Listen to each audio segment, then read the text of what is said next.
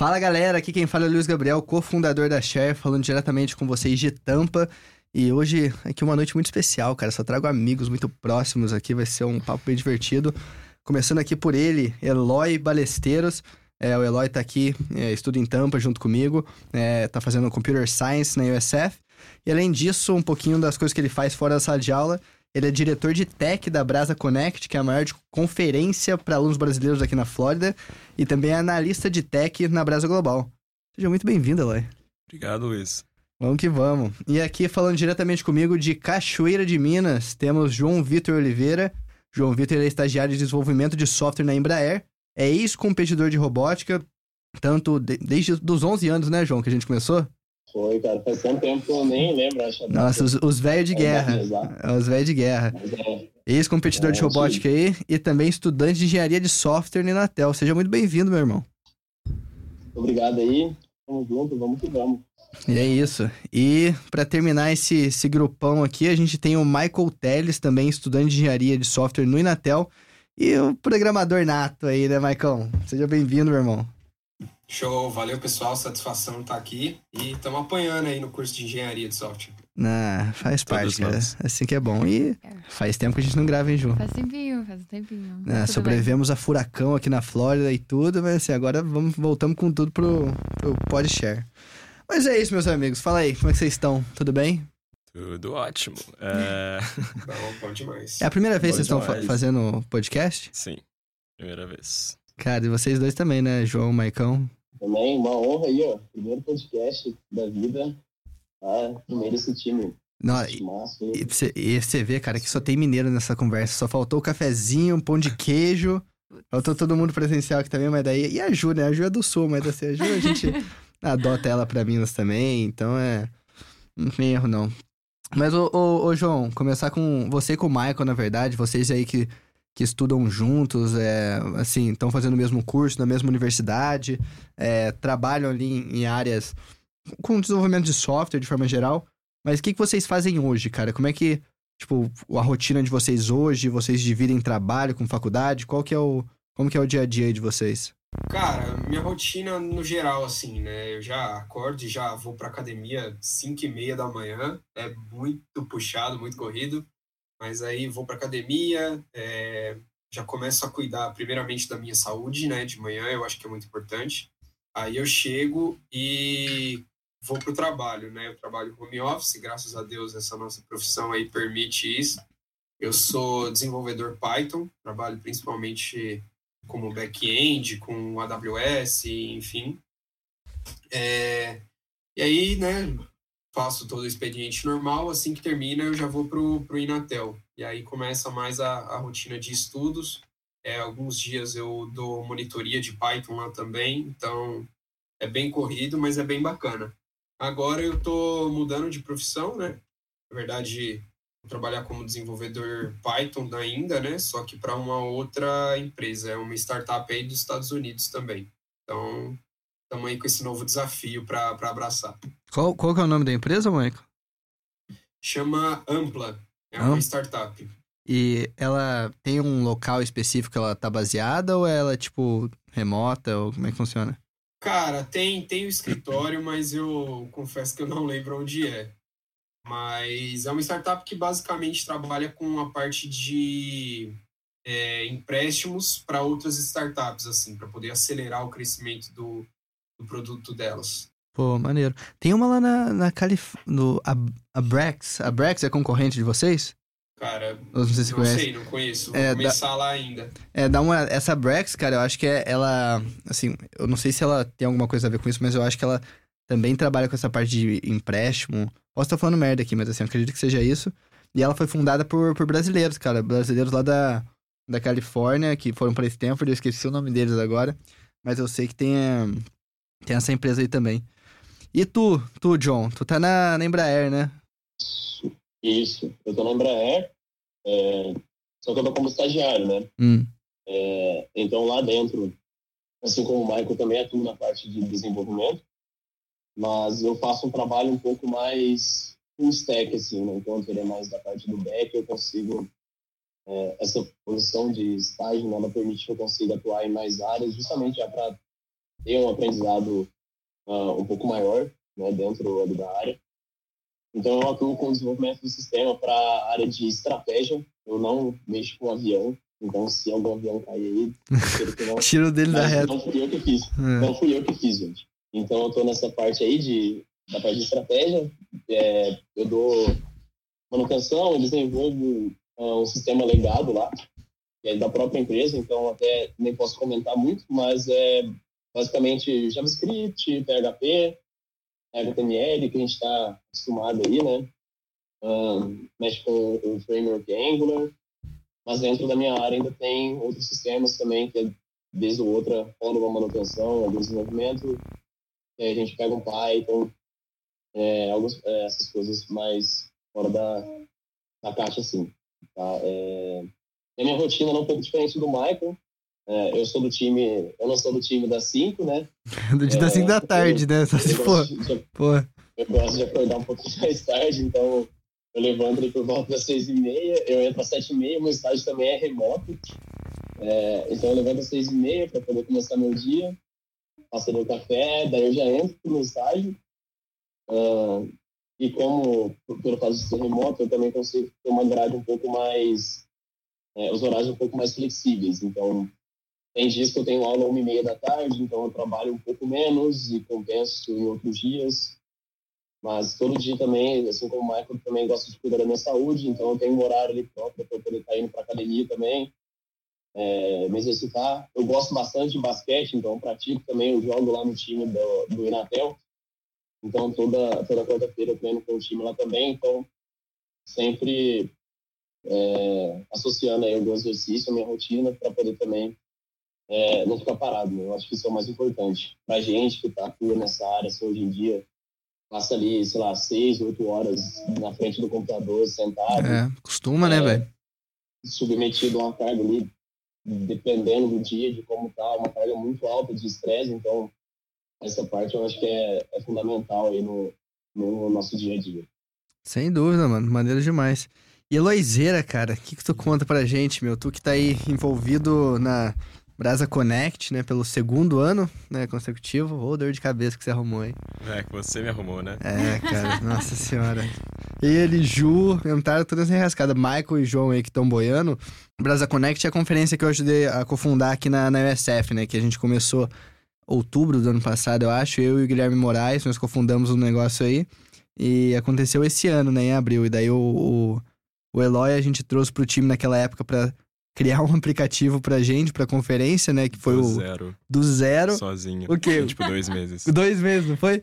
Cara, e eu, eu morava com o Eloy na, naquela época, né? A gente morava, é, eu, ele, mais três brasileiros. E eu também era dessa turma aí, né, cara? Tipo, acordava ali cinco e meia da manhã, ia pra CAD já tal. E todo dia eu acordava, tava o Eloy lá no, no sofazinho, codando, ralando no aplicativo. Falei assim, putz, olha o que, que eu fiz com o menino, cara. Agora, senhora, saúde mental dele, saúde tá indo, tá indo pro brejo. Ainda tá me devendo umas noites de sono, hein? Nossa senhora, cara. Não, e agora que você entrou na Connect de novo, meu amigo, pô, agora vai colocando na conta aí. Mas, E Ju é a mesma coisa, cara. Ju é do time de mídia, daí eu... É aquele negócio, quando o pessoal trabalhar bem, eu vou dar mais trabalho, né? A Ju foi, foi, mandou tão bem no time de mídia da Connect, agora trouxe ela pra tocar o podcast. E o Eloy... Vou arrumar um trabalho pra você dentro da Char também. A gente acha alguma coisa aí pra fazer. Mas fala aí, meu, como que- as atividades que você trabalha hoje em dia, tipo, dá um geralzão pra gente aí. A gente vai entrar mais em detalhes, com certeza aí, dependendo do tópico, mas manda, manda bala. É, hoje em dia minha vida é bem corrida, eu faço bastante coisa. Eu tenho meu trabalho aqui na faculdade, que é como designer gráfico, que eu já tô trabalhando no Campus Activity Board. A galera que organiza homecoming, é, os concerts, os eventos tipo grandes, mas também os eventos pequenos, o, os night out, esse tipo de evento. Aí, é, além desse trabalho, que teoricamente é 10 horas por, tipo, por semana, mas como é designer gráfico, acaba passando um pouquinho. Mas, é, além disso, eu tô também trabalhando com a Brasa Connect, é, no aplicativo e tendo que gerenciar um novo time, porque agora eu não tô sozinho. E é, também tô na Brasa Global como analista. Mas é a mesma coisa da Connect. É muita coisa para fazer em pouco tempo. E eu acho que programação sempre é assim, né? Sempre acaba uhum. acontecendo alguma coisa que você, tipo, quando tá dando tudo errado ou é muito ambicioso, tipo, tem que ralar um pouquinho. Vários, tipo, programador que eu conheço também não consegue, tipo, dormir direito. Isso é muito, tipo, principalmente o Matheus, o meu chefe da Brasa Global. A gente, tipo, tava conversando entre si e ele, ele me falava, tipo, pô, eu fiquei noites acordado tentando resolver isso aqui, isso aqui. E eu falei, tipo, ah, que coincidência, eu também, nem fui na minha aula. Ele é, então é assim também. É tipo igual. Aí a gente veio com um negócio na cabeça e a gente fica tipo, putz, eu tenho que resolver isso. Não, a gente não consegue concentrar direito. Uhum. E é um pouquinho puxado, mas é, é, legal. É quando você consegue, você tem aquela euforia, aquele tipo, nó, consegui. Mas é, isso é basicamente o que eu tô fazendo em relação extracurricular tem que, tipo, seguir o meu horário bem certinho. Se eu atrasar para uma coisa, eu atraso para tudo. Então é bem complicado. Não diria que tá indo, mas tá rastejando. Algumas aulas já chegam atrasado, eu não consigo malhar direito, acontece. Mas agora, no final, que tá quase acabando, eu tô começando a pegar o ritmo, então... Deixa eu me formar junto, né? Dezembro do ano que vem? Sim, dezembro do ano que vem. É. Se tudo der certo ainda. Se tudo der certo, a gente tá nessa. Cara, olha que engraçado. A gente tá com quatro pessoas aqui na ligação. É... Eu acho que o Eloy é o único que, assim, do começo ao fim, tinha essa vontade de trabalhar com programação, fazer computer science na faculdade, por, é, pelo menos o que eu vejo. Que o Michael e o Joãozão ali, ó. Os dois. Eu lembro que quando eu estudei no Natel também, né, por um tempo. Então, antes eu vim pro USF, eu vim em é, agosto de 2019, daí lá em janeiro de 2019 eu entrei no Natel. E era a primeira, o primeiro ano que eles estavam abrindo o curso de engenharia de software no, no Inatel, né? Daí eu falei assim, pô, vou fazer. Matrícula número 11. Eu fui número 11 do Natel Engenharia de Software. E os caras tudo assim, não, o negócio é controle automação. O negócio é controle automação. Daí tá, tá os bonitão aí agora. Mudaram. É, o que que fez vocês mudar, cara? Por que que, que aconteceu com o controle e automação? Tipo, qual que era a cabeça de vocês lá no começo da faculdade? E, tipo, o que que mudou ali no, no, no meio? Assim, cara, é, eu entrei na automação porque antes do, do cursar na TEL, é, eu já tinha feito ensino técnico de eletrônica na ET. Né? Para quem não conhece, a Escola Técnica é, de Eletrônica Francisco Moreira da Costa, também lá em Santa Rita, do Sapucaí. E ela é a primeira escola da América Latina, se não me engano, de eletrônica, né? E é, é muito bom, assim, o ensino é excelente, mas ela só, na época, né, ela só oferecia os cursos de é, automação, né, automação industrial, telecomunicações e equipamentos biomédicos. Então a gente já estava na ET e a gente cursou automação. E logo que eu saí da ET, eu já fui direto para o Inatel. Né? É, uma coisa que tem pessoas que gostam de ter feito isso, conheço pessoas também que fizeram isso e não gostam, Uh, tem pessoas que saíram de lá, fizeram um ano de estágio, mas não fizeram a faculdade direto e hoje entraram na faculdade e preferem. É, isso é uma coisa muito boa também. Depois, acho que é, acho que é legal a gente comentar um pouco mais. Eu acho bacana essa parte. Vou falar aqui o assunto da, da minha escolha né, pelo curso. Eu entrei no Inatel cursando automação porque eu já tinha feito na ET. E na ET, realmente, eu tinha gostado, né? Eu achei que era uma coisa bacana. Aliás, é uma coisa muito bacana, né? Tá super em alta hoje em dia. É, indústria 4.0, tem muita coisa rolando aí. Ainda mais com o avanço do, do 5, 6G. É, é, tem várias possibilidades que a automação ainda oferece. Mas aí entrou a pandemia, eu estava no meu terceiro período de Natel. Então, quando entrou a pandemia, é, eu acabei me deparando aí com algumas infelicidades dentro do curso. E era um curso que tinha bastante coisa prática, e eu não estava me tendo um bom desempenho quanto a isso. Uh, acabei vendo uns cursos na internet de programação, eu já tinha alguma certa experiência pela equipe de robótica, que eu já tinha feito antes. E decidi me envolver mais. Mas, pô, tô fazendo nada, né? Tô dentro de casa, parado, vou dar uma olhada aqui. Aí foi quando eu fiz o curso de Dev Web Pocket City. Né, eles tinham aquelas é, Next Level Week. Então, para quem não conhece, depois vale dar uma olhada. É um, é um ótimo curso, assim, de introdutório. Mas aí eu fiz isso, curti o curso, tipo, Uh, eu fiquei apaixonado mesmo, cara. Eles tinham uma metodologia muito legal de, de ensino, assim. Você desenvolvia uma aplicação já em uma semana. Era coisa de maluco, assim. Para quem uh, chega e vê de fora, assim, acho que é um negócio fabuloso. Uh, e valia muito a pena, assim. Eu, poxa, zoado tanto os Gabriel na época, né? Cara, nossa, que otário. Do céu, que idiota. Só eu aprendo na internet. E aí eu estava de fato na internet e pensei, pô, não estou contente com o meu curso. Tem um curso nessa área. E aí entra essa questão, poxa, eu aprendo na internet. Mas até onde que eu aprendo na internet? Né? E aí fui dar uma olhada na, na, no currículo, né, para ver o que, quais eram as matérias, uh, o que, que eu ia fazer se realmente valia essa troca eu descobri que, poxa, além de eu programar, além de eu desenvolver sistemas e afins, dentro desse curso eu ainda tenho uma gama assim, de, de matérias que poderiam me proporcionar uma formação melhor. Claro que a gente consegue aprender muita coisa na internet, a gente não vai formar, vai ter um diploma, e só por isso você vai sair desenvolvendo tudo quanto é coisa igual, né? Pra...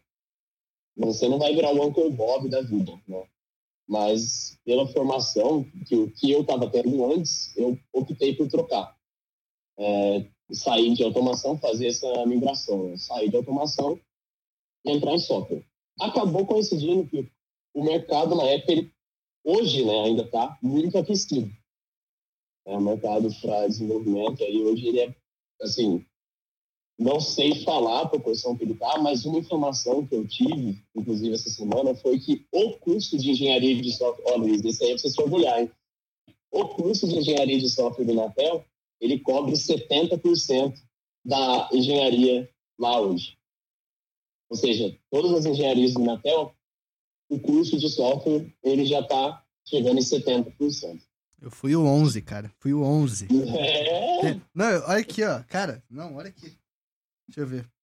E detalhe, Tem carteirinha. e detalhe, Ah, cara, o curso de, de engenharia de software, Luiz, foi avaliado com cinco estrelas pelo MEC, mano. Eu Caraca. acho que isso aí é um spoiler, na real. Acho que nem podia É verdade. comentar essa. Não, a gente lança depois. Dependendo, A gente lança não, depois. dependendo de quando for sair isso aqui, eu acho que já vai ter sido divulgado. Não, mas então, eu- você só... Eu tenho, eu tenho a carteirinha lá em casa, que eu, eu não, não ando com ela, mas a, a- ali em casa eu tenho a carteirinha número 11 lá. Vou postar no Insta. Uma lembrança boa, pô. Até tem hoje deve abrir, a, é, até hoje deve abrir a sala da Robot Bulls lá, que qu- quando eu fui lá depois de, de ter saído do Natel, eu fui lá, usei a carteirinha e abriu. Não sei se ainda tem a sala lá, essas coisas, deve Tem, funcionar. que é isso. Aí, ó, o bonitão. Mas é, perdão, João, te cortei. ô, ô, Marco, é, desculpa aí interromper. Essa aí é qual carteirinha sua? Fala aí pra nós aí. Essa aqui é a primeira, feia, automação. Ah, tá. Você já teve 20, velho. Fez 38 cursos lá no Natel? A primeira de muitas. Mano, então, vou falar por que, que, eu, por que, que eu resolvi mudar para software, né?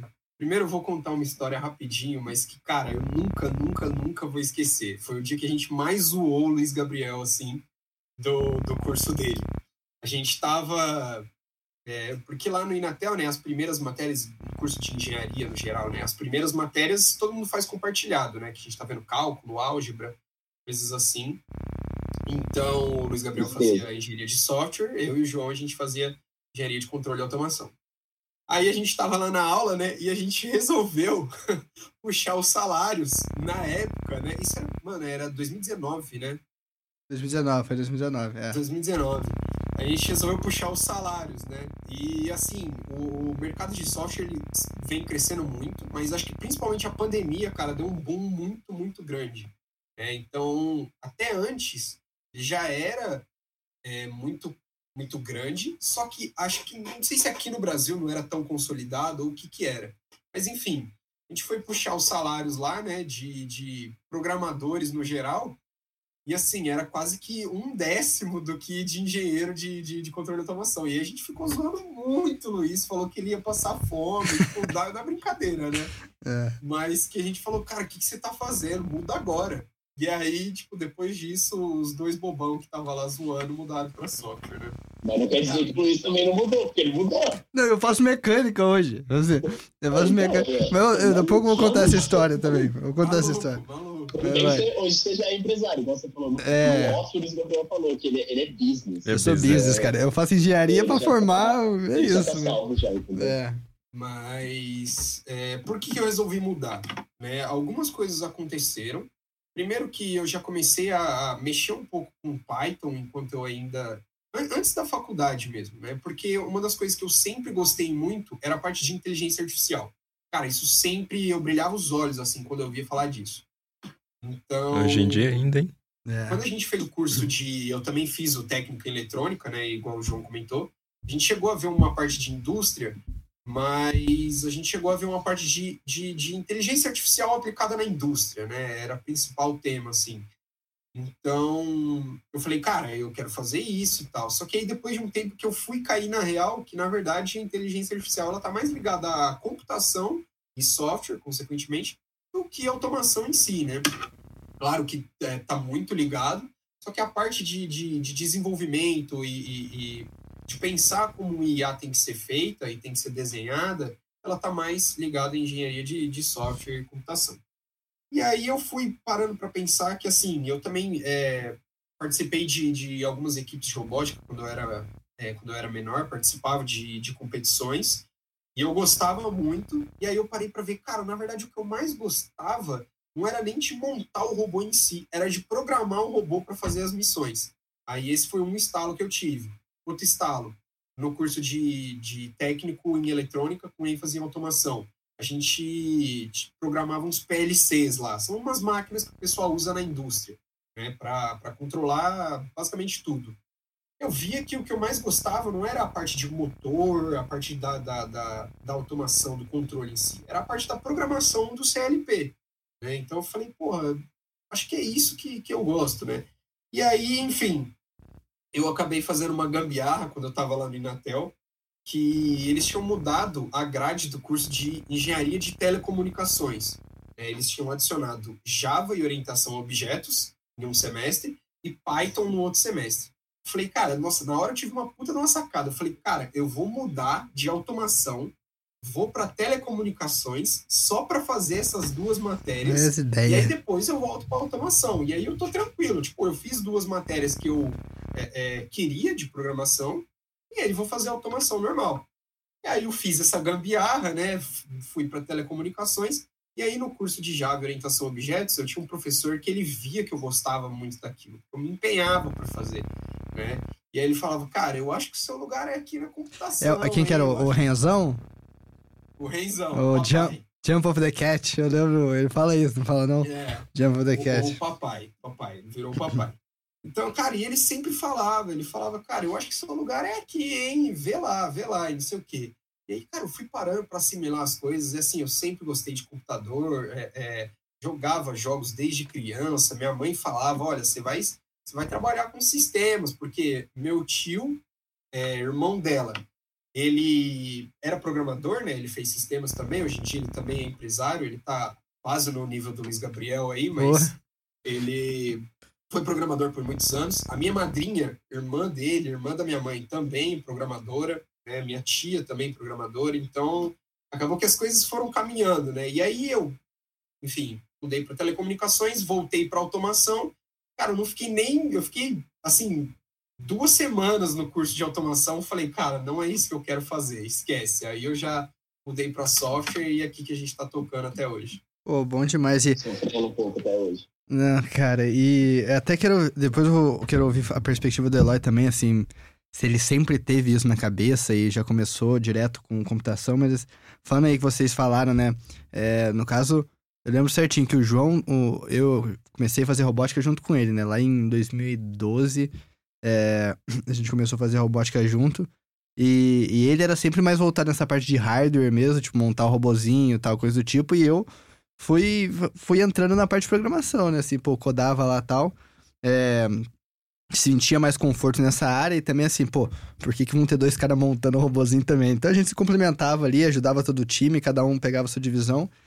E quando eu tava en- entendendo assim, pô, o que será que eu vou fazer na faculdade, coisa do tipo, é, eu na, naquela época eu entendia que eu queria trabalhar muito com sistema inteligente, né? Assim, seja AI, seja tipo essa parte de automação também, né? Assim, eu queria é, IoT, né? Internet das coisas. Então, assim, eu, eu via que eu queria estar envolvido com essa parte mais inteligente, né?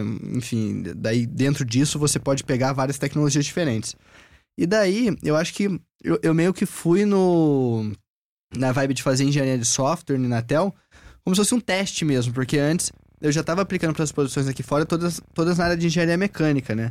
E, então, e foi, e foi isso que eu consegui, que eu, que eu passei aqui fora.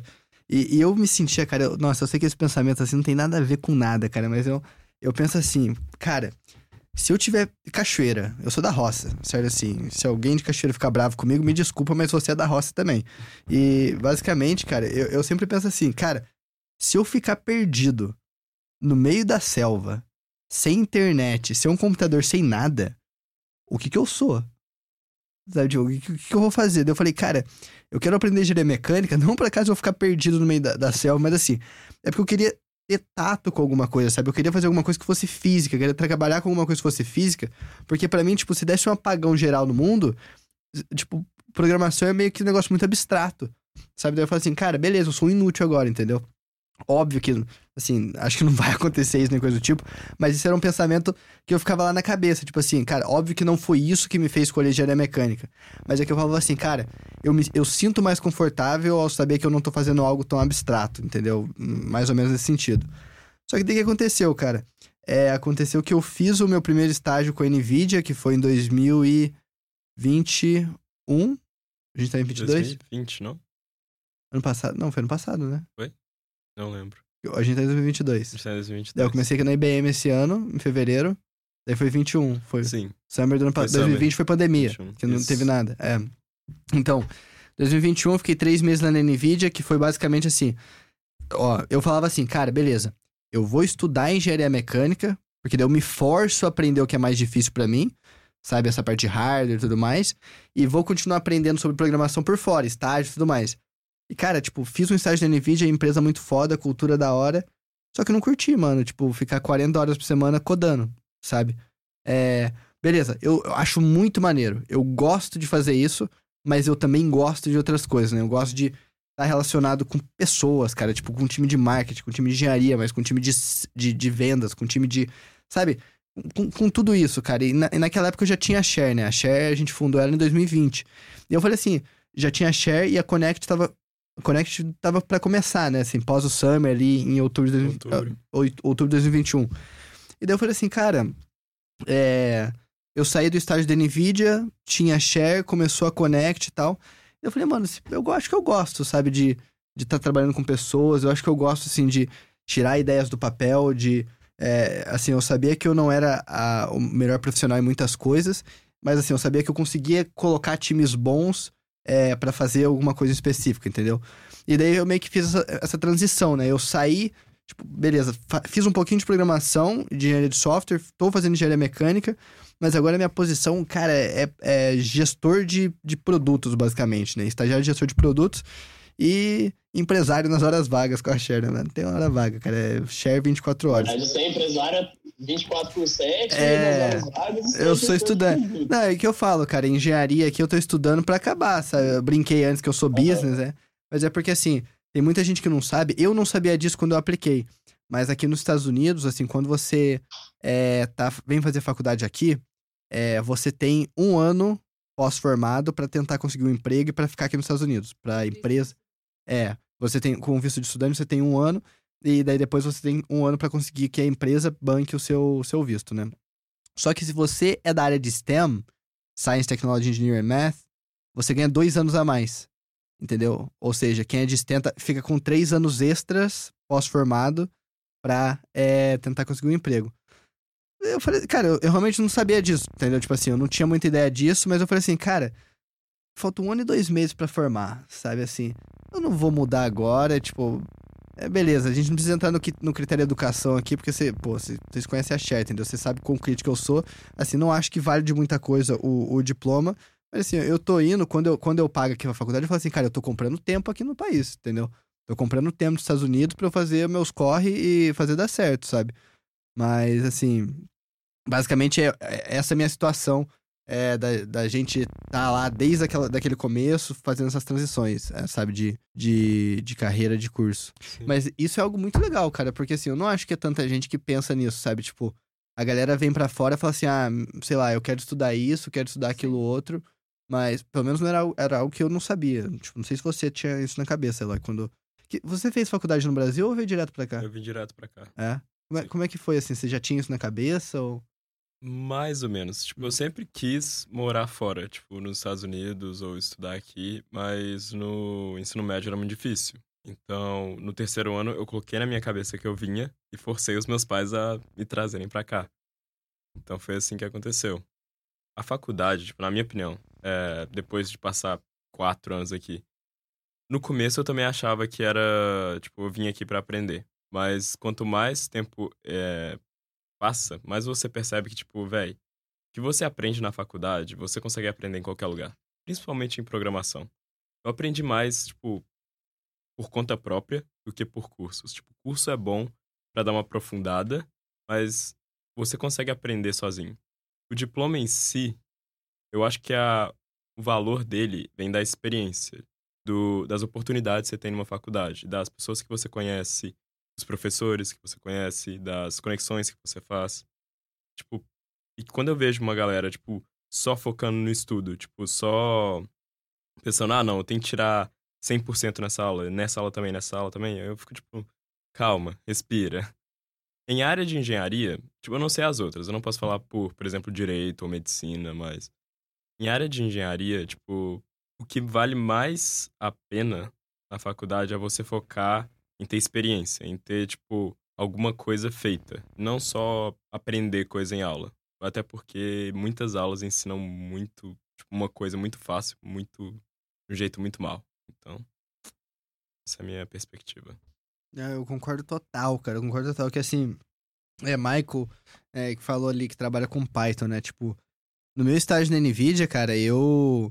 É, eu, eu codava só em Python, né? Meu trabalho ali era basicamente assim: eu trabalhava num time de é, Applied Deep, Learn, Deep Learning Research, ou seja, pesquisa sobre Deep Learning aplicada. É, mas eu não fazia nada de Deep Learning ou de Machine Learning ou de AI. O que eu fazia era criar ferramentas para deixar os, os pesquisadores lá, né, mais eficientes. Então, tipo, eu ficava criando um scriptzinho em Python é, que serviria, assim, para rodar no, no, no supercomputador lá que rodava os programas de Deep Learning e ajudar a galera, entendeu? Basicamente era esse meu emprego. E eu não sabia nada de Python, cara, quando eu entrei. Assim, e eu, eu falei pro meu chefe, cara, por que, que você me contratou? Sabe, tipo, e porque era um, era um programa, aquele, a NVIDIA, ela, ela começou com, comigo, é, na, caso, na turma que entrou naquele ano, que era um programa específico para primeiro e segundo anista, né, de, de faculdade. E daí ele falou assim, cara, a gente não contrata gente que sabe de primeiro e segundo ano, a gente contrata gente que a gente vê que tem potencial, entendeu? E, e na, na entrevista que eu tava fazendo com ele, é, an- antes de ser contratado, ele olhava no meu currículo, tipo, e perguntava sobre as coisas que eu tinha feito fora da sala de aula. Não perguntou sobre minha, minha nota. Não perguntou sobre quantos As eu tenho, quanto. Sabe, essas coisas. Ele perguntava assim, pô, ele viu aquela, aquela experiência do Arduino Challenge, sabe, que eu participava aí no, no Inatel, que é basicamente um programa onde os alunos do Inatel, eles vão para escolas lá de ensino médio e tal, e fazem uma competiçãozinha de robótica usando Arduino com, com, com as crianças, né? E eu fui professor nesse programa. E assim, perguntou disso, sabe? Tipo, pô, o que, que, que você sabe de Arduino? É, o que, que você fa- fazia nessa competição de robótica X? O que você fazia naquilo, o que você fazia naquilo outro? E quando eu entrei, pô, eu lembro certinho, cara. O cara, ele chama Guy Pellad. Guy de, de Guy mesmo, né? Tipo, Hey Guy, sabe? E o cara, o cara era foda, mano. E ele falou assim: na primeira semana, é, dava pra ver. Tipo, era, eram, o quê? Acho que oito semanas o programa. Na primeira semana, sexta-feira, a gente foi fazer uma reunião. Dava pra ver na cara dele, assim, cara. Tipo, ele, puta merda, cara, eu contratei o menino errado. Sabe? Tipo, nossa senhora, tô, tô jogando o dinheiro da empresa fora, né? O arrependimento dele batendo assim, falando assim, nossa Uh. senhora, o que, que eu tô fazendo na vida, cara? E eu, assim, ralando de estudar, cara, ralando, porque eu acho que quanto mais você vai fazendo experiência fora da sala de aula, mais você vai pegando a prática de aprender as coisas, tipo, na marra ali, caçando vídeo no YouTube, caçando tutorial ali, mas você vai pegando essa prática aí, né? E daí, cara, na segunda, tipo, na segunda ou terceira semana, é, eu mostrei o, o, projeto que eu tinha feito para ele, porque o objetivo do, do estágio inteiro das oito semanas era fazer um projeto e meio, basicamente. Se sobrasse tempo, eu ia fazer mais um. Cara, eu tava. Eu completei o, o primeiro projeto, tipo, em duas, três semanas. Daí ele parou pra mim no, numa sexta-feira depois e falou assim: Ó, ser bem sincero para você, na primeira semana eu achava que você não ia dar conta, não. Mas agora a gente vai ter que tirar projeto não sei aonde para continuar nesse ritmo que você tá. E é isso, cara. Tipo, não foi aula que me ensinou isso. Sabe assim? Acredito você também, as coisas que você fez lá, o aplicativo da Connect, as coisas assim, cara. É esse espírito de ser fução ali, de, de mexer nas coisas e. Botar a mão na massa. É, cara, botar a mão na mesmo. massa e. Não sei se João Michael tem experiência assim também, cara, mas eu acho que é muito, muito disso. Tipo, hands-on total, sabe? Acho que tem muito mais valor. É, eu acho que, é, assim como ela disse, cara, a faculdade está aí para você usar as oportunidades que ela te dá, cara. Isso aqui dentro do Inatel, é, vou puxar a sardinha um pouco pro nosso lado aqui agora também, mas aqui dentro do Inatel a gente tem bastante isso. É, eu com o Michael, a gente participou, inclusive, de um hackathon que teve aí, é, né, fizemos um projetinho também, que tipo, o Michael já tinha a noção do Python, e a gente falou, é, podia ser em dúvida, ah, vamos fazer junto e tal. É, ele tem muito mais noção que eu, eu sabia um pouco, mas é, eu tava desafiando mexer alguma coisa de front-end e tal. Aí o Michael, ah, vamos mexer com Django e tal, beleza, vamos. Aí a gente, pô, vamos. Você sabe? Falou assim, ah, eu não sei. Você sabe? Não sei também. Aí vamos ver, né? O que, que dá. Aí no final, assim, saiu, gente. É uma oportunidade que a gente tem de pesquisar, tipo, ter contato com tecnologia, contato com pessoas diferentes. É... Então, isso é realmente muito importante. Aqui em Santa Rita também, para o nosso lado, tem muita coisa uh, voltada tanto para a área de tecnologia quanto para a área, assim, o Luiz gosta mais da parte de pessoas, né? A gente tem aqui um evento, assim, eu acho que é um dos mais Fala dele, isso. Pode falar mais ele que eu ia tocar nesse ponto, cara. É foda esse negócio, é foda. É, é uma parada assim que quem tiver assistindo aí, tiver oportunidade, ou se já ouvir falar em algum outro lugar, cara, tem que vir. Assim, não é tem um tem vir. Tem que vir. Porque, pô, é, eu e o Marco, a gente também teve uma outra oportunidade de trabalhar junto. Eu e o Luiz, a gente já foi, a gente já participou como é, pela robótica. Olha só como que a gente tem essas oportunidades aí também por fora da faculdade, né? A gente fazia robótica. Esse evento estava começando ainda na época, né? Foi lá em 2017, eu acho. 17 acho que foi o primeiro, é, se pá. Devia ser uma das primeiras edições, assim. É, eu ainda nem falei o nome do evento, eu vou chegar lá daqui a pouco. Mas, então a gente já teve a oportunidade de é, ir como visitante mesmo nesse evento. Posteriormente, eu e o Michael, a gente já estava fazendo a faculdade e lá dentro do Inatel, o pessoal da organização do evento, eles pegam os estudantes para poder ser staff, né, para poder trabalhar durante o evento e auxiliar ali os mais de, sei lá, é, 700 palestrantes, assim, cara, N, N palestrantes do mundo inteiro, tá, que vêm para esse evento e a gente tem a oportunidade de ter contato direto com essas pessoas que não falam só sobre tecnologia, mas vários assuntos, vários assuntos mesmo.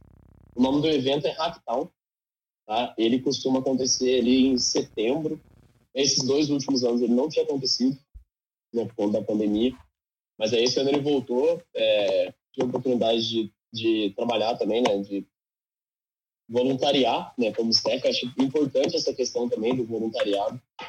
É, tem que gostar mesmo, porque realmente é uma parada muito cansativa, mas que vale muito a pena. Então, essa é uma das várias oportunidades que a gente tem aqui dentro da, da faculdade, aqui da cidade, né? E que, para quem quiser, quem puder vir como visitante, fica aí o convite. Ano que vem, com certeza, vai ter de novo e a experiência é, assim, absurdamente enriquecedora. Eu tenho uma pergunta, Mas... na verdade, sobre um assunto que a gente comentou um pouco mais cedo, sobre a questão de home office, porque um deles ainda comentou, tipo, ah, graças a Deus, o meu trabalho é tudo de home office. Por que que pra vocês é tão, tipo, bacana isso de poder trabalhar de casa, sabe? Quais são os motivos por trás de poder ter essa flexibilidade e tal? o porquê que o escritório talvez não seja um ambiente tão adequado, sabe? Quais são as diferenças, assim, qual pros and cons de poder trabalhar de casa? Como é que a pandemia mudou isso? Facilitou, tipo, o que, vocês acham, assim? É, assim, eu vou falar é, questão da minha realidade, tá? É, tipo, como eu falei, hoje eu vou, vou trabalhar agora para uma empresa do exterior, né? E isso, assim, questão monetária principalmente, já a, a, acho que tipo, só esse motivo já bastaria, sabe? Só a ideia de, de, a possibilidade de ganhar em dólar morando aqui na roça, como disse o Luiz Gabriel, e é verdade, é. cara, é muito bom, sabe? É muito bom, é, me ajuda muito e assim, se eu soubesse que, que teria essa possibilidade é, há uns anos atrás, eu, cara, nem pensaria duas vezes. Mas esse é o primeiro ponto. O segundo ponto é que, como eu comentei, da minha rotina, cara, hoje é muito puxada, muito puxada. Então, assim, se eu tivesse que trabalhar presencial, provavelmente eu não ia conseguir dar conta de, assim, cuidar do meu corpo, da minha, da, da minha saúde, né? Da minha saúde mental também, da minha mente, e continuar no, na faculdade e ainda trabalhar presencialmente. Cara, acho que ia ser praticamente impossível para mim na minha realidade, né? Acho que é basicamente isso, cara. Assim, às vezes eu também sinto que, nossa, tá, tá impossível, não dá mais para ficar é, aqui no, no, no, meu escritório, né, no meu quarto trabalhando. Só que é uma coisa que eu comecei a fazer, né? Tem uma pracinha do lado de casa. Assim, dá um, depois que eu almoço e tal, eu pego meu livro, vou lá, aproveito para tomar um sol, que é importante para gente que trabalha de inteiro em escritório, tomar sol, muito importante. Cara, e eu fico lá lendo uma hora, coisa assim, e, e já consigo esparecer muito do ambiente, sabe? Isso é o que funciona para mim é muito bacana. Só fazer um comentário rápido aqui também quanto a isso. Isso que o Michael disse, né, que no nosso caso, que a gente mora aqui no, é até afastado dos grandes centros aí que tem essas empresas para onde a gente quer trabalhar, né, onde a gente chega. No caso, o Michael está indo aí para fora. É, eu trabalho na Embraer, que é de São José. Então, Poxa, se a gente quisesse estar fisicamente nessas empresas, a gente teria que se deslocar. Para se deslocar, a gente teria que sair da faculdade. No meu caso, que é estágio, por exemplo, se eu sair da faculdade, eu não consigo estágio. Ou eu transferiria para uma outra faculdade, no caso. Mas aí teria que fazer um deslocamento dentro da cidade. Coisa que, às vezes, toma muito tempo do dia também. Então, só que você tá ali na sua casa, você conseguir ter o seu espaço para poder né, desenvolver sua atividade, acho que isso aí já também vale bastante. Uma coisa que eu sinto falta, eu gosto bastante de ter contato com pessoas perto de mim. Então eu sinto um pouco de falta disso, né, do ambiente, mas também não é algo muito fora da realidade. Hoje a gente tem, uh, no sistema que a gente faz lá, que é o de Scrum, a gente tem daily meetings, né, a gente tem as nossas reuniões lá todo dia, então, acaba que a gente acaba conversando. Não é o certo de fazer, mas às vezes tem a reunião, mas a gente começa a conversar é, assunto de fora, né, enquanto o pessoal não entra, mas é uma coisa que dá para se fazer para tirar um pouco aí essa, essa falta ali do, do físico, né? Mas assim, como o Michael disse, é uma coisa que para a gente é muito benéfica. A gente está lá dentro de casa, não tem essa questão do deslocamento e ainda está recebendo, né? Eu, o Michael recebe em dólar, é, eu recebo um auxílio home office mesmo, então, além do salário, eu tenho uma ajuda de custo para eu poder ficar na minha casa. Para a empresa também é até vantajoso, porque eles não precisam mais gastar tanta energia com uma força de trabalho que não precisa estar tá lá. Né? Então, tem esse outro ponto de vista também. A empresa ela acaba tendo ali um certo corte de, de gasto e ela está repassando para o funcionário, mas que, ao meu ver, é menor do que ela gastaria lá dentro, né? Então, acho que também. Tem, é, Pode só fazer um comentário também, cara, mas que, tipo, eu não sei se é a realidade de São José, né? Eu nunca morei lá, mas eu nasci em São Paulo, né, capital, e morei lá por 15 anos. E, cara, o trânsito lá é insuportável, sabe? Isso é um fato, é muito ruim. Você, assim, ter que acordar e, e, e se deslocar e ficar preso no, no trânsito é, uma hora, uma hora e meia só para ir para o trabalho, mas esse mesmo tempo para voltar, sabe? É uma parada que, cara, é puxado, sabe? É, sem contar o estresse de do trânsito. Exato, com certeza. E aí, tipo assim, se você pensar que essas duas horas, cara, você podia estar tá fazendo uma academia, você podia estar tá lendo um livro ou adquirindo algum conhecimento, ou que fosse uhum. assistir um filme, cara. Não, a, a vida não é só é, é, é, é estudo e essas paradas, também tem que ter o lazer. Então, cara, que fosse um filme, mas não, tipo, você tá preso no trânsito, tá ligado? Uhum. Então, é, é uma parada bacana.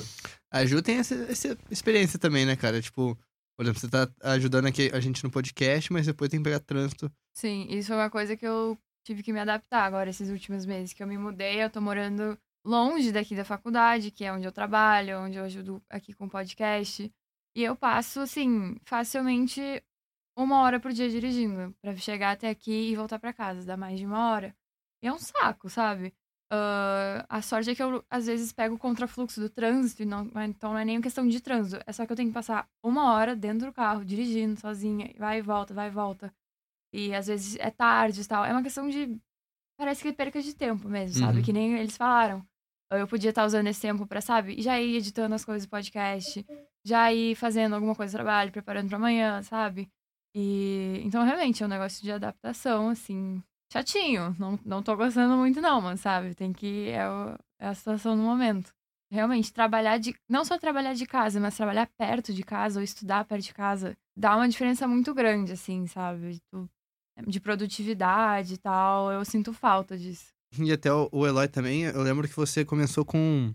É, tava com conversa com a Traction, né? Depois da, Sim. É, da, da conferência, daí assim, não sei se foi para frente, mas assim, seria uma opção de trabalhar remoto, né? E você tem algum. Tipo, o que, é a sua ideia sobre isso? Sim. É... O bom de trabalhar remoto, principalmente questão de tempo, que nem todo mundo falou, é... você perde muito tempo fazendo coisa muito desnecessária. O trânsito também, mas nem que seja, tipo, sei lá, você vai comer e você tá no trabalho, aí você tem que ir até uma padaria, um restaurante e depois voltar pro trabalho. Por exemplo, no meu trabalho na faculdade, eu tenho que estar tá lá presencialmente e é designer gráfico. Eu, teoricamente, eu posso fazer quando eu quiser, na minha casa, na minha cama, e é muito mais fácil. Mas, infelizmente, eles querem que eu esteja lá. E é uma coisa que, tipo, atrapalha um pouco, porque eu acabo perdendo muito tempo também de lazer, mas é, de trabalho, de tempo que eu posso estar tá sendo produtivo só chegando até o trabalho ou saindo do trabalho, tipo, para ir para aula, eu tenho que reservar um tempo específico para eu conseguir chegar a tempo. Então, a questão de tempo é a mais importante e eu sinto que é, pelo menos para programar ou designer gráfico também, você consegue focar mais quando você tá no seu cantinho sozinho fazendo a sua coisa. Por exemplo, que nem você falou que eu tava, passava a noite lá na sala fazendo meu negócio na Connect, eu não ia conseguir fazer isso no escritório, eu não ia conseguir virar uma noite no escritório programando. Eu só consegui ficar lá e acabar o que eu tinha para fazer porque eu tava na minha sala. Se eu tivesse uma fome, a cozinha era do lado e era bem tranquilo. Então, realmente é bem mais fácil. Mas a, você perde um pouco do da comunicação, da interagir com pessoas é, quando você trabalha tipo só de casa e eu senti muito isso durante a pandemia e quando eu estava trabalhando na Brasa Connect no aplicativo porque eu 90% do meu tempo foi para esse aplicativo. Meus amigos até brincam, a galera que eu moro junto. É, você vai voltar a ser nosso amigo depois da Brasa Connect? Porque eu não falava com ninguém mais, eu não saía de casa, não fazia nada, eu só fazia, fazia o aplicativo. Então você perde um pouco dessa da sua vida social quando você trabalha de casa, mas por outro lado é um jeito mais eficiente de trabalhar. Então tem prós e contras. É, eu tenho, eu tenho a minha visão sobre isso também, eu até queria compartilhar com vocês. Mas, cara, primeiro, por que você gostou tanto do aplicativo, cara? Por que você colocou tanto tempo? Porque, beleza, a gente colocava uma pressãozinha em você, mas assim, acho que a gente colocava pressão, assim, igual em outras partes do time também, né? Mas o que que você. Qual que foi o brilho no olho ali, cara? Por que que tinha isso? É, é... Ele sabia que ele conseguia fazer. é, Basicamente. É. Não, é porque assim. É que eu fui lá e dei um bom storytelling pra ele, né, cara? Na verdade, não sei, foi eu ou foi o Guimo que te chamou? Ah, foi os dois. Foram é, nós foi, dois, né? Foi os dois. É, cara, não, vai no storytelling ali, cara. O cara é Golden Circle Simon Sinek, cara. Uh, escutem aí, leiam um livro. Mas perdão, pode continuar. Bom, a história é engraçada até. O motivo que eu topei de fazer a Brasa Connect é que eu já queria fazer um aplicativo que é um, era um pouco parecido. Tipo, quando vocês falaram da ideia de conexão e tal, é, eu falei, tipo, putz, eu queria fazer um aplicativo que é pra, basicamente a mesma coisa. Então eu falei, tipo, quer saber? Eu vou fazer esse aplicativo da Brasa Connect e matar dois coelhos? Eu esqueci. dois, dois coelhos com uma cajadada. Isso. É. É, então eu comecei a fazer o aplicativo e quando eu comecei a fazer, eu não sabia, tipo, como fazer um aplicativo. Então eu fui aprendendo enquanto eu fazia. E eu adoro isso, porque eu gosto de aprender na marra. Tipo, é chato, é, você precisa de muita paciência. É, mas aí, é, tipo, aprendendo na marra é o melhor jeito de aprender, na minha opinião. E eu gosto de é, me desafiar, de pensar em alguma coisa e tentar fazer isso acontecer. E eu sempre, tipo, até falo isso de vez em quando quando me perguntam, tipo, o que que você queria melhorar sobre você mesmo. Eu, fa aí eu falo pra galera, tipo, eu sou muito ambicioso. Aí eles falam, tipo, ah, isso não é ruim. Aí eu falo, tipo, depende. Depende. Depende. É. Porque quando você é ambicioso demais, você acaba querendo fazer muita coisa e você é uma pessoa só e tem tempo limitado para fazer essa coisa. O melhor exemplo disso é o meu jogo, que ainda não terminei faz 10 anos. Pô, esse cara aqui tem um jogo, tipo Slender, tá ligado? Tipo, o gráfico é tipo Slender real, mano. É muito foda. Ele não lançou ainda, ah, mas, mano, hora, mano, fudido, cara, fudido. Bom, é. Ainda tá work in progress. Se algum dia eu tiver tempo para acabar esse jogo, eu acabo, mas. É, eu continuo olhando ainda, tipo, a Unreal, a Epic Games, de vez em quando eles dão coisa de graça para fazer jogo, tipo uns assets, um modelo 3D, textura, esse tipo de coisa. E eu sempre pego, porque vai que, né? Eu posso usar para fazer meu jogo. E hoje em dia é bem tranquilo de fazer um jogo, só demora. E esse é o problema. Mas é, é por isso que eu, tipo, me empolguei com o aplicativo. Porque eu queria fazer uma coisa bacana e eu sabia que eu conseguia, mas eu queria me desafiar. Então acabei empolgando, fiz um monte de coisa que desnecessária para o aplicativo. Que, tipo, quando vocês me apresentaram a ideia, eu podia ter feito uma coisa bem mais simples. Mas eu falei, tipo, não, se eu for fazer isso, eu vou fazer direito. Eu vou botar minha mão aqui e fazer o negócio brilhar. Então... E, e, fala um pouquinho pro, pro, pros dois ali, principalmente, para quem tá assistindo aqui no Venda Connect, que que, como que foi esse aplica o aplicativo, né? Como é que ele funcionava? Beleza. É... Pode falar Quando... a parte técnica também, que nós gostamos. Beleza. Eu, a parte técnica eu fiz em Flutter. Porque, como eu falei, né, não tinha muito tempo e acabei integrando com Firebase para Flutter com database ou com a Firebase é bem tranquilo de integrar. E porque os dois são da Google, tipo, você tem que vender um pouco da sua alma para Google no, no processo, mas normal você acaba economizando muito tempo, você não tem que preocupar com APIs, endpoints, nada desse tipo de coisa. A autenticação também é feita pela Google. Então, isso ajudou muito para eu conseguir focar no aplicativo em si. E quando o Luiz e o, o Guilherme chegaram para mim com, essa, com a ideia do aplicativo, era ainda não estava pronta a ideia. Só era a ideia de ter um aplicativo para conferência e fazer com que as pessoas interagissem, tipo, conectassem. É, tinha a ideia do passaporte lá. Então, tinha a ideia é. do passaporte. Mas tirando isso, não tinha muita coisa. É. O passaporte foi a primeira coisa que eu foquei em fazer. E depois eu fui montando o aplicativo, as outras páginas, o, vendo o que precisava. E o aplicativo em si teve é, um schedule, um horário para as tais iniciativas da conferência você podia clicar e ver mais sobre a, a iniciativa se você queria ver, é, as informações, quem quer apresentar, esse tipo de coisa. Também tinha perguntas, você podia fazer perguntas pelo aplicativo para palestrantes responderem.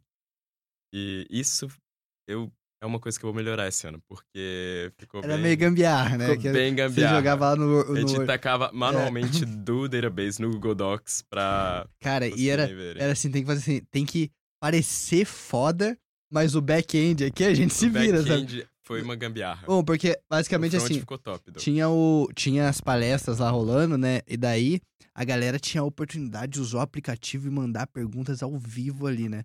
Só que acontecia? A pessoa mandava pergunta, ela tava na plateia, entrava no aplicativo e mandava pergunta. O bonitão pegava as perguntas todas no, no banco de dados, colocava num, Google, num documento Google Docs e eu tava lá com o iPad com o Google Docs aberto. Daí as perguntas iam chegando ali pra mim. E eu lia pros caras, né? Eu falava pros caras. Assim, cara. Nossa, estragou a mágica da coisa. Estragou a Nossa, mágica não, do mas- aplicativo. Não, eu tô falando assim, é gambiarra, cara. É o que Nunca dava tempo. mágica. Tem que entregar o negócio, sabe? Assim, a gente dá um jeito de entregar, cara. Pife, é o mínimo produto viável. É, ué, é, Ah, mano, mas funcionou. funciona. Funciona. Funcionou, funcionou. Mas É a melhor frase em programação. Se funciona, não toca. É, Deixa até funcionar. o meme do, do Jack Sparrow, né? Tipo assim, Sim. o, o capitão lá falando assim: Nossa, nunca vi um código tão zoado, tão desorganizado. É o Jack, tipo, mas funciona. né? Exato. É, Tem um que é dos Simpsons também, mano. Tem aquele meme lá do, do Homer falando, tipo, o Bart tá, isso é o Ah. pior dia da minha vida. Aí o Homer fala, tipo, o pior dia da sua vida Até agora. É. É a mesma coisa de código. Tipo, nossa, esse é o código mais feio que eu já vi na minha vida. Não, é o que você vai, vai Até fazer agora. na sua vida até agora. É. Mas, cara, É eu acho que é muito isso. E assim, perdão, tinha mais alguma coisa pra falar? Não. sei se eu escutei. Mas é. Eu acho. Isso que você falou é. É tudo linkado como biologia, cara. Pode parecer que não, mas assim. É, tem uma relação muito forte entre o senso de propósito, é, liberação de dopamina no corpo e aumento da sua motivação pra fazer algum trabalho. Entendeu? Por isso que eu acho que, assim, uma das maiores críticas que eu tenho ao sistema de educação e quantas pessoas, ou quantas vezes você mesmo já fez isso, levantou a mão na sala e falou assim, professor, por que, que eu tô aprendendo isso? Onde que eu vou aplicar isso? Né? E, assim, ah, eu acho que é tão desmotivante o sistema porque, tipo, você não sabe onde você vai aplicar aquele negócio, mas quando você tem um projeto ali, você fala assim, caraca, meu, isso aqui vai ser usado para isso, para aquilo outro, e eu tô aprendendo é, essa linguagem de programação, ou esse conceito X, conceito Y, para investir, para aplicar nesse projeto. Cara, esse senso de motivação te carrega, sabe? Então, eu acho que isso é, é, é muito foda, sabe? E até, é, vou, por que eu tô falando desse senso de motivação tudo mais? Pra encaixar isso com o, a pergunta que a Júlia fez, né? Sobre é, como que é trabalhar remoto e trabalhar é, presencialmente, tipo, quais são os pós e os contras. Eu acho que, assim, eu, eu tive uma experiência muito curta trabalhando presencialmente, né? No caso, beleza, a gente pode contar lá o Enatel, quando eu trabalhava lá com, com Arduino Challenge, foi o primeiro salário que eu recebi, duzentinho reais ali.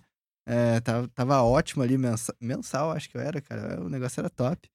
E, e assim, cara, tem uma coisa que eu não sei, Michael, é, João, Eloy, vocês perceberam, ou Júlia também, vocês perceberam, mas tem uma coisa que eu acho que a gente não, não quando tá procurando o primeiro emprego, a gente não dá muito valor, mas depois que a gente passa pelo primeiro emprego, é um bagulho que faz toda a diferença, cara, que é cultura, mano. Cultura de empresa, cara. Não sei se vocês sentiram isso, não sei. Inclusive, isso era uma coisa que eu tava discutindo total. com os meus colegas da Brasa Global. É, que eles estão fazendo estágio na Microsoft, na Google, empresa top. Mas eles falam que, tipo, o diferencial deles pra galera que tá fazendo estágio lá é porque o pessoal que chega lá, eles são inteligentes, óbvio. Estão trabalhando na Google. Mas a maioria só fez projeto pessoal. Nenhum tem essa cultura de trabalhar num time. Essa- tipo, eles não sabem, eles penam no começo porque eles não sabem como que é fazer parte de uma empresa, fazer parte de um time de pessoas para fazer um produto. Eles só sabem o conceito, o que você aprende na aula e os projetos que eles fizeram para conseguir o trabalho. Então isso é uma coisa tipo bem interessante.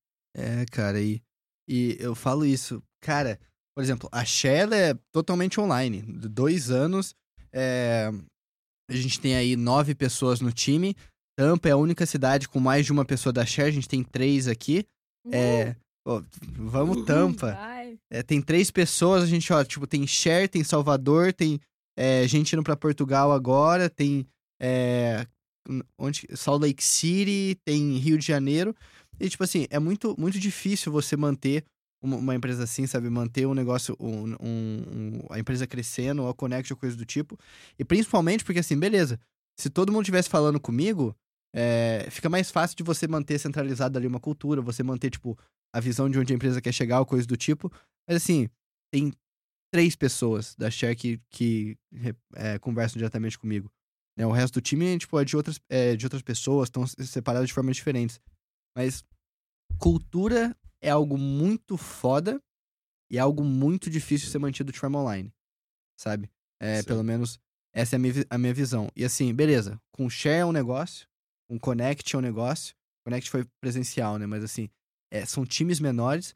Mas agora, quando eu entro pra IBM, cara, que é assim, tem 300 mil empregados no mundo inteiro, é, é difícil você sentir, assim, meio que apegado pela empresa, você entender a cultura da empresa de forma remota. E eu percebi isso agora no meio do, do, do ano, que eu fui para Nova York, eu fiquei, sei lá, cinco dias em Nova York. Foi a primeira vez que eu consegui estar em um escritório da, da, da IBM, né? E, e, cara, foram ali de cinco dias que eu fiquei em Nova York, três dias eu trabalhei no escritório.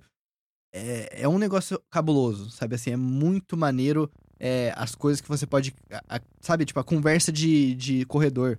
Tipo, tinha uma estagiária lá, que inclusive ela tá na Share hoje também, a Isabelle Urashima. É, ela fez estágio na IBM, é, ela é de Nova York, então quando eu fui para lá, ela me mostrou lá, tipo, o escritório, me mostrou pessoas, me apresentou a pessoas diferentes. E teve uma hora que a gente tava andando assim, que uma outra estagiária gringa falou para ela assim: Ah, vai ali naquela sala que o Sérgio tá aí. E o Sérgio era tipo um, um gerente brasileiro lá na IBM. Daí a gente falou assim: Ah, beleza, né? Vamos trocar uma ideia com ele.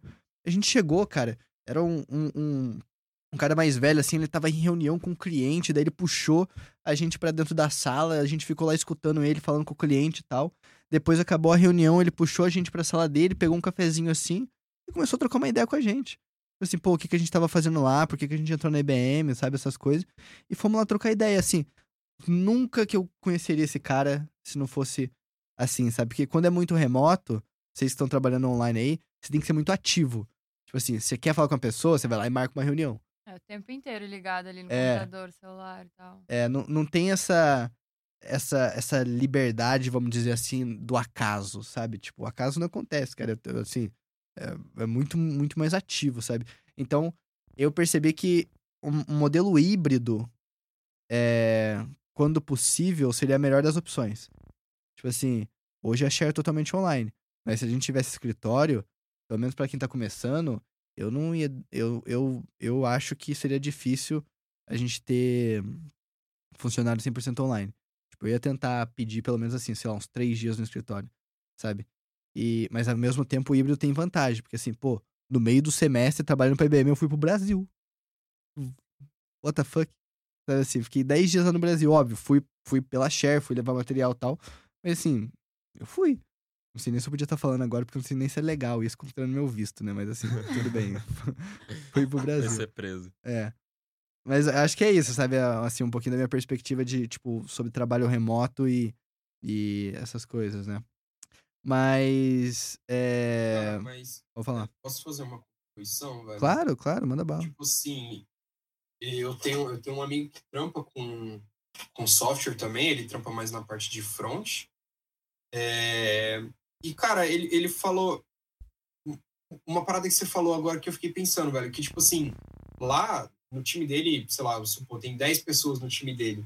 Cara, tipo, oito pessoas assim, eles, tipo, só recebem a tarefa, faz naquelas e, tipo, é isso. Não, não procura é, é, é entender se alguém tá precisando de alguma ajuda ou ver se tem alguma outra necessidade, entendeu? E, tipo, cara, eu, isso eu vejo no meu time, e, assim, todos os times que eu já passei, e, cara, isso é batata, velho.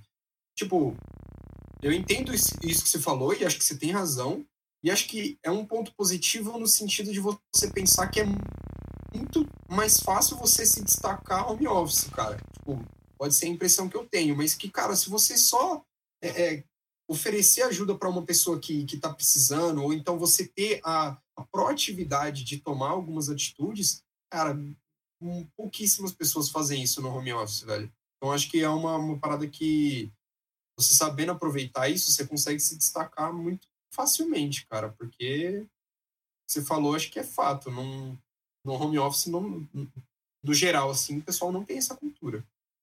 É, cara, é foda. Mas aquele negócio, né, assim, Pandemia mostrou muita coisa. É, vamos ver o que, que o futuro nos aguarda aí. E sem sombra de dúvida, acho que o mundo conseguiu aprender muito com tudo isso que aconteceu, né? É, e, Maico, tu tocou num ponto, cara, que inclusive eu achei muito, muito legal. É, é que você sabe que share é cultura, né, cara? Então, assim, a gente fala de tudo aqui, o negócio que der na telha a gente tá conversando. E, e tu falou sobre isso, né? Que assim, pô, beleza vida é estudar, vida é trabalhar, vida é aprender essas coisas e tudo mais, mas vida é lazer também, sabe? Assim, a gente tem que ter esse momento aí de, de descontrair, de relaxar, sabe? De fazer alguma coisa que gosta, assistir alguma coisa ali, seja um filme, uma série ou coisa do tipo. E vamos, vamos trocar uma ideia disso, cara. Tipo, o que que, é, que que a gente tá curtindo hoje em dia de assistir, de ver tudo mais. Tu, tu falou do livro, cara. Que livro você tá lendo? Cara, eu tô lendo um livro técnico aqui, chama Arquitetura Limpa, ou Clean Architecture. Pô, cara, mas a gente Mas tá tu- falando de relaxar, tu mete esse livro aí, meu irmão. Pô, meu. Cara, mas não é. Esse livro aqui é Isso é maluco, ele é maluco. Que isso, cara. Esse livro aqui é foda pra caramba. O maluco chama Robert Martin, conhecido como Uncle Bob. Quem sequer cogita entrar para a área de software, mano, conhece esse cara, velho. Esse cara é muito foda. Mas o livro que eu tô lendo é técnico. Eu não, não tô muito com o costume de ler é, livro pra descontrair ultimamente. Tô mais vendo série, algum filme, coisas assim mesmo. Sa- Sabe uma coisa que eu faço, cara? É. Eu, eu procuro ler dois livros ao mesmo tempo, sabe? Tipo, porque assim, eu tento ler 10 minutinhos por dia. É. Assim, de 10 minutos a meia hora. Mentira, 10 páginas ou meia hora. Sabe? Eu sabia que tinha um 10 em algum lugar. São 10 páginas. Só que daí, cara, o que que acontece? Tem, tem dia à noite que, assim, pô, às vezes eu sobrou horário pra ler à noite. Mano, vai ser um desperdício eu ler um livro muito, muito denso, sabe? Um livro que é mais técnico, ou mais alguma coisa. Então, eu procuro ler dois livros ao mesmo tempo justamente por causa disso. Eu pego um livro mais técnico, pra quando eu sei que o meu cérebro tá, tipo, mais de boa ali pra pegar aquela informação. E um livro mais suavinho, é para quando o meu cérebro tá mais cansado, eu sinto que ele tá cansado, mas ao mesmo tempo eu não perder o ritmo, entendeu? Então, por exemplo, hoje eu tô lendo Pai Rico e Pai Pobre, né? Que devia ter lido há muito tempo Muito já. bom esse livro, recomendo. É, cara, é um livro maneiro. Mano, esse livro é foda. foda. Cara, não, mano, maneiro, cara, é maneiro. É, é, tipo, é um must, assim, pra, pra todo mundo. Tipo, a base de educação financeira, sabe? Assim, eu acho que, é, pelo menos a forma de pensar ali é, é muito maneira. E eu tô lendo Revolução dos Bichos, cara. Tipo, que, mano, beleza, Revolução dos Bichos é muito complexo, sabe? Assim, você pode levar ali na fábula, do jeito que é, coisa do tipo. Cadê o seu livro leve? Não, eu sabia que. Eu, é, então, mas assim, pô, beleza, mas assim. É um livro mais de boa e assim, eu, estu, assim, é, eu escutei muito do Revolução dos Bichos antes, tipo, é, já vi vários estudos do, do negócio antes de ler o livro. Então agora, por isso que eu levo ele como um livro mais de boa, porque, tipo assim, é, eu, eu já peguei uma base muito grande, muito, tipo, abrangente do conteúdo tal, sobre as críticas, etc. A sistema socialista, capitalista, essas coisas, então é, eu, eu levo ele como uma, uma coisa, uma leitura mais sossegada, sabe? Tipo, de.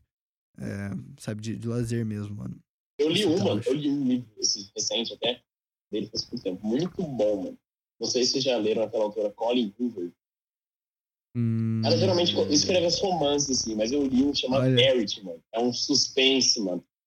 Absurdo. É. O, o Luiz eu sei que vai curtir, mano. Depois, vocês tiverem a oportunidade, vocês leiam, velho. Muito bom, mano. Tem muito plot twist. Mano, é bizarro. Oh, um, um livro que eu acho que assim, vocês, vocês vão curtir pra caramba, cara, é Jogador Número 1, um, mano. O, que tem um filme? Que tem um filme, mas o filme, não é- o filme não é- já viu o filme? Qual que é o filme? Não O sei. filme é do- do, e Steven Spielberg, é, do Ah, Ready Player One. Ready, Ready Player One. Mas- Sim, muito não. bom. Não, mas o livro, meu amigo, Eu não li o livro. meu amigo, É, hora, Talvez. é meu, é tipo, eu acho que é um dos melhores livros de ficção científica, essas coisas que eu já li na vida, cara. Tipo, é muito bom. A gente virou o podcast do Book Club agora. Book Club, Clube do Livro, Club Clube do Livro. Clube É, do livro share. É, cara, mano, mas eu juro, eu recomendo pra caramba, cara. Esse livro aí é top, cara. Esse livro é top. E, e eu sei, o, o Maicão, cara, eu lembro, eu lembro certinho, cara. Um dia eu tava, tava voltando de busão, Santa Rita, é, Santa Rita Cachoeira. E sua prima, a Marina, ela tava no busão também. Eu tava lendo aquele livro, é, cara, Em Busca de Nós Mesmos. Clóvis de Barros Filho e Pedro Calabres. A Marina olhou pra mim e falou assim: Meu, tu e o Michael são igualzinho, hein? Que tu tava lendo esse livro também, né? Mano, mas esse livro é cabuloso. O Clóvis é cabuloso. Eu amo Oh. esses caras, velho. Clóvis é fudido, cara. Ele vai vir pro Podshare um dia, cara. Já não convidei ainda, mas assim, eventualmente ele vem. É, eu, eu sei também. Agora a gente vai colocar o, o elefante na. Como é que fala aquela expressão? Tirar o elefante da sala ou é colocar o elefante na sala? Não, é. E quando fica um falar climão? sobre o elefante. na Falar sobre o sala. elefante da É, sala? Sim. A gente vai falar sobre o é elefante. elefante branco? Não. Elefante Não. branco é construção É. parada, eu acho. Eu acho que é isso. Mas, meu, vamos colocar The esse. Big Elephant in the Room. É, Eu É. não sei falar em português. Fala sobre esse elefante assim, cara.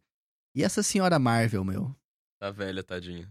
A senhora Marvel. Eu, eu não entro nesse assunto porque eu tenho opiniões muito fortes sobre isso. Não, por favor, compartilhe, cara. Olha onde você tá.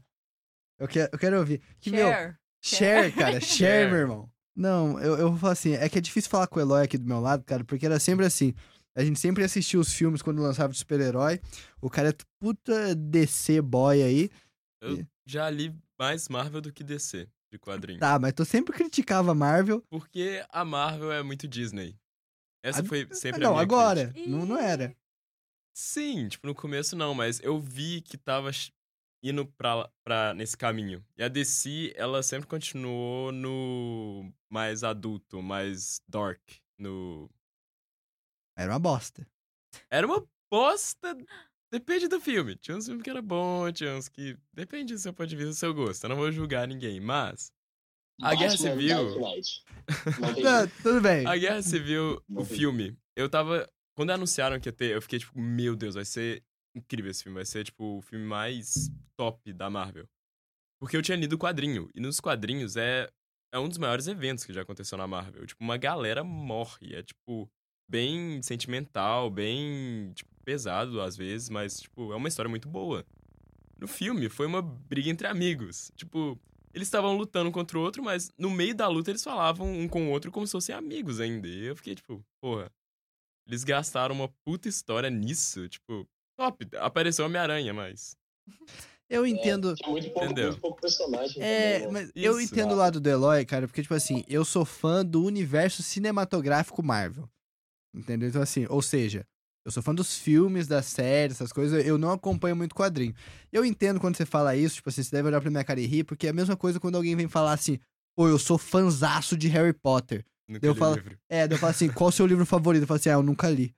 Eu falo assim, ah, entendi, entendi. Eu, tudo bem, mas eu entendo seu ponto, Sim. cara, mas o que, que, que você ia falar, Michael? Qual que era a sua? Na verdade, eu queria só fazer uma provocação antes de tudo. É, essa parada que o Eloy falou do, do Guerra Civil, é, cara, é muito isso, mas curiosamente é um dos meus filmes favoritos da Marvel, cara. Eu acho muito da hora, velho. Acho bizarro. Mas assim, uma provocação. É, você falou dessa questão de briga entre amigos e tal, beleza. E o lance do Marta? Why did you say Marta? Né? Sim. Ia Que que é aquilo? disso. Eu admito que o final de Guerra Civil foi 300 vezes melhor que isso, mas. Cara, não. Altos e baixos. É. Nenhum filme é perfeito, além de Arcane. Quem não assistiu, assiste. Nossa, você sempre fala disso aí. E você ainda não assistiu. Cara, aposto. nossa. Véi, falando, tipo, pra todo mundo que tipo, não viu essa série no Netflix, eu juro por Deus, eu nunca vi uma sério? série tão É, boa na minha Sério? vida. Tipo, Como é que é o A nome? é- Arcane. É bizarra. ela é, mano. Vocês já ela é viram? perfeita em todos os Eu nem, eu sentidos. nem jogo LOL, mano, mas é lindo. Vocês já, já viram? É lindo. Eu vi, lógico, pô. É do Eu jogo LOL? Valorant. É, É da história do LOL. LoL, mas tem nada a ver com o jogo. O jogo, a pior coisa que a Riot faz é o jogo. O resto é top. E bizarro. Tu, tu, tu é, tu é louzeiro também, né, Maicon? Mano, eu jogava, mano, eu jogava. Nossa, mano, muita conta atrás. Também Mas o, largou a esse série vício. é absurda, velho. A série é sinistra, mano. Sinistra. Eu, eu vou ver. Cara, não, mas é. Mano, é real, cara. Tipo assim, eu acho que. É, recaiu bastante. Tipo assim, isso aí. Quando Eu eu acho que mais o problema da Marvel é que ela tá muito grande hoje em dia. Porque antes tinha um Kevin Feige, né? Não, Tipo, tem ainda. Não, eu sei, mas Tem. ele tava lá, em, tipo, em cima de todos os filmes. Uhum. Hoje em dia, você acha que o Kevin Feige ia deixar acontecer She-Hulk do jeito que tá acontecendo? Não, Tipo, Porra. óbvio que não, né? Tipo, é porque eles pegaram uma diretora pra fazer She-Hulk que nunca leu os quadrinhos, não conhece os personagens e ela tem a própria interpretação dela nos personagens que, tipo, tipo, não faz sentido, entendeu? Tipo, ela viu, ah, é o Hulk advogado, eu vou fazer um negócio top e tal sobre isso, feminismo. Ninguém que faz o show é advogado ou lê os quadrinhos da She-Hulk. Então não faz sentido eles estarem fazendo isso. Entendeu? E a Marvel hoje em dia tá bem assim, tipo, eles estão pegando muita gente pra fazer muita coisa. Os a galera que faz VFX, os efeitos especiais, estão sendo, tipo, trabalhando muito e ralando muito porque tem muito filme lançando em pouco tempo e série. Série requer tipo muito efeito especial por causa que são episódios. Tipo, tá ca- decaindo a qualidade por causa disso. É mais quantidade tá decaindo na qualidade. Eu acho que é isso que eu tô sentindo da Marvel hoje Uhum. em dia. Mas eu acho que agora eles caíram na. Aliás, eu espero que eles tenham caído na real, porque eu não sei se vocês viram, eles adiaram muita entrega. Aquela a série, que era pra ser a série do Máquina de Combate, Vai virar Armor filme. Wars, eu acho É, era, Armor o- Wars. era o nome da série, vai virar um filme. Então acho que agora eles estão meio que se tocando, que isso aí não tá rolando, muita entrega e tal. Eu acho que eles estão mais colocando o pé no freio. E uma coisa, velho, assim, eles têm a obrigação de entregar o melhor filme. Não precisa nem ser o melhor da Marvel, mas eles têm a obrigação de entregar o melhor filme possível em Pantera Negra 2. Sem dúvida. A- a- Sem assim, é pra dúvida. eles se redimirem esse ano. entendeu? É o que vai. Se for ruim, aí pode esquecer. Se Acabou não a ficar Marvel. bom, É. tem... a questão não é nem a questão não é nem não ser ruim. A questão é que tem que ser bom, tá ligado? Eles têm que acertar. Isso não tem jeito, tá ligado? E o, o- pelo trailer tá bom, mano. Pelo trailer eu curti, tá? Vou te falar um negócio. Na minha opinião, cara, tipo assim, eu já, eu já tô descontente com a Marvel, cara, desde é, Guerra Infinita, eu acho. Que isso, Guerra cara. Infinita Que isso. tava da hora.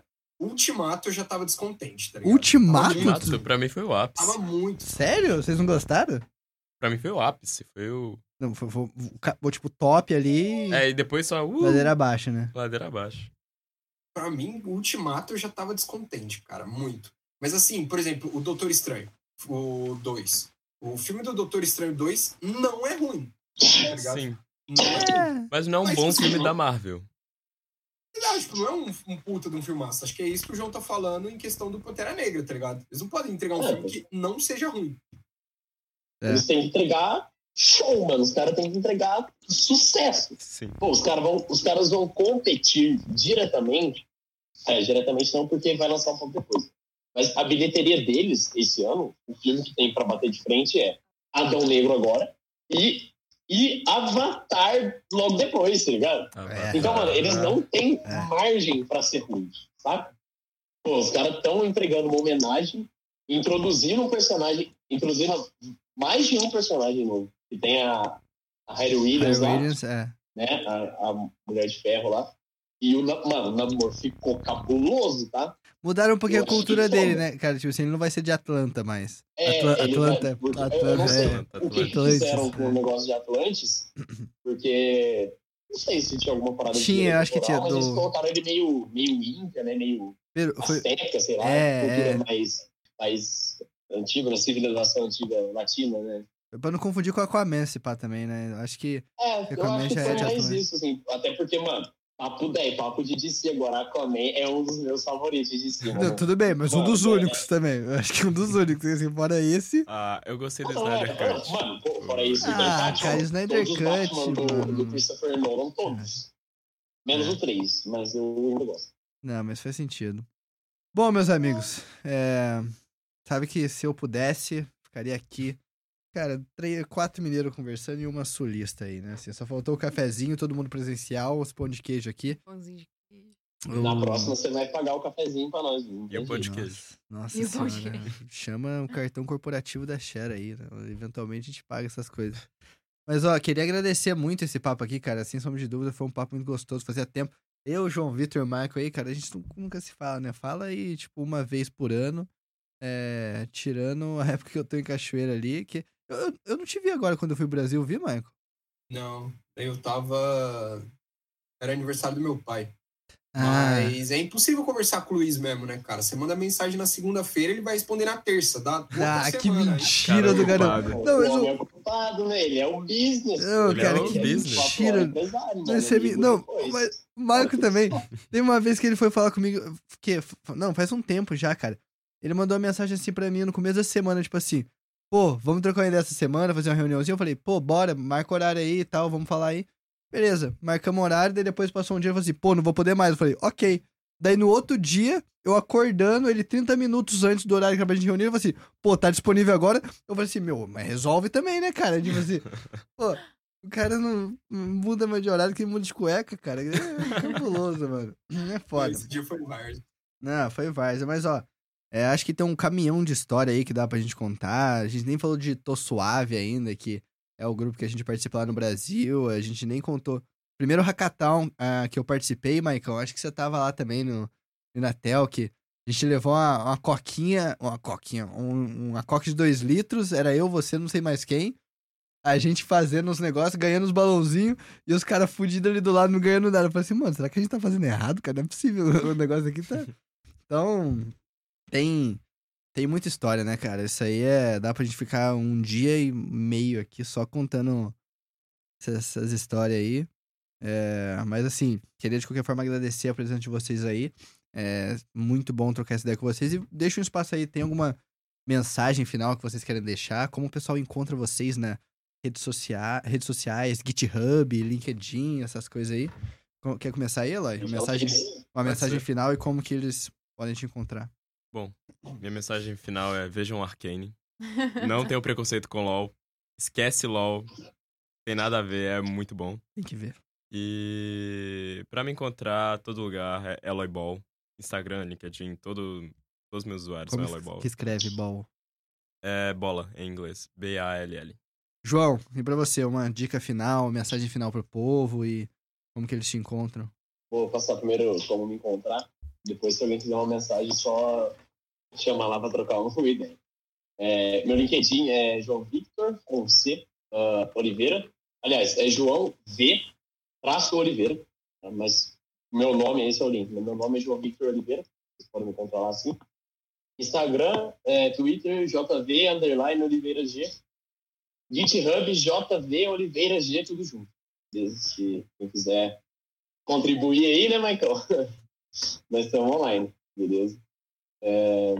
Pô, minha mensagem é uh, vivam os sonhos de vocês e sejam felizes, velho. Não tem, não tem erro, tá ligado? E qualquer coisa aí que precisar, agora vocês têm meus contatos. Tamo junto. É isso. Maicão. Show, show. É, primeiramente, agradecer aí, pessoal. Muito obrigado pelo espaço, para todos vocês que ouviram. É realmente muito gratificante para a gente ter essa presença aí de vocês e do convite também. Obrigado aí, Luiz. Obrigado, Cher. Todas as minhas redes, cara, Instagram, Twitter, eu fico 28 horas por dia no Twitter, tá? Então pode me seguir lá.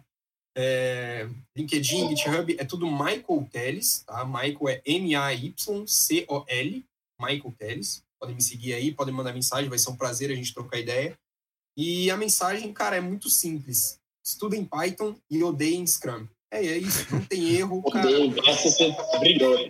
Essa aí você brilhou, mano. Não, não, não tem, não tem erro. É isso. Mas tamo junto, galera. Podem me chamar aí pra gente trocar uma ideia, vai ser bacana. Valeu! É isso, pessoal. Sempre um prazer é, compartilhar um pouquinho dessas histórias, desses momentos aí com vocês. É, se quiserem me achar em rede social, é Luiz com Z, é, GV Costa no Instagram. É, e também o, o, Instagram da Share, Share for Edu.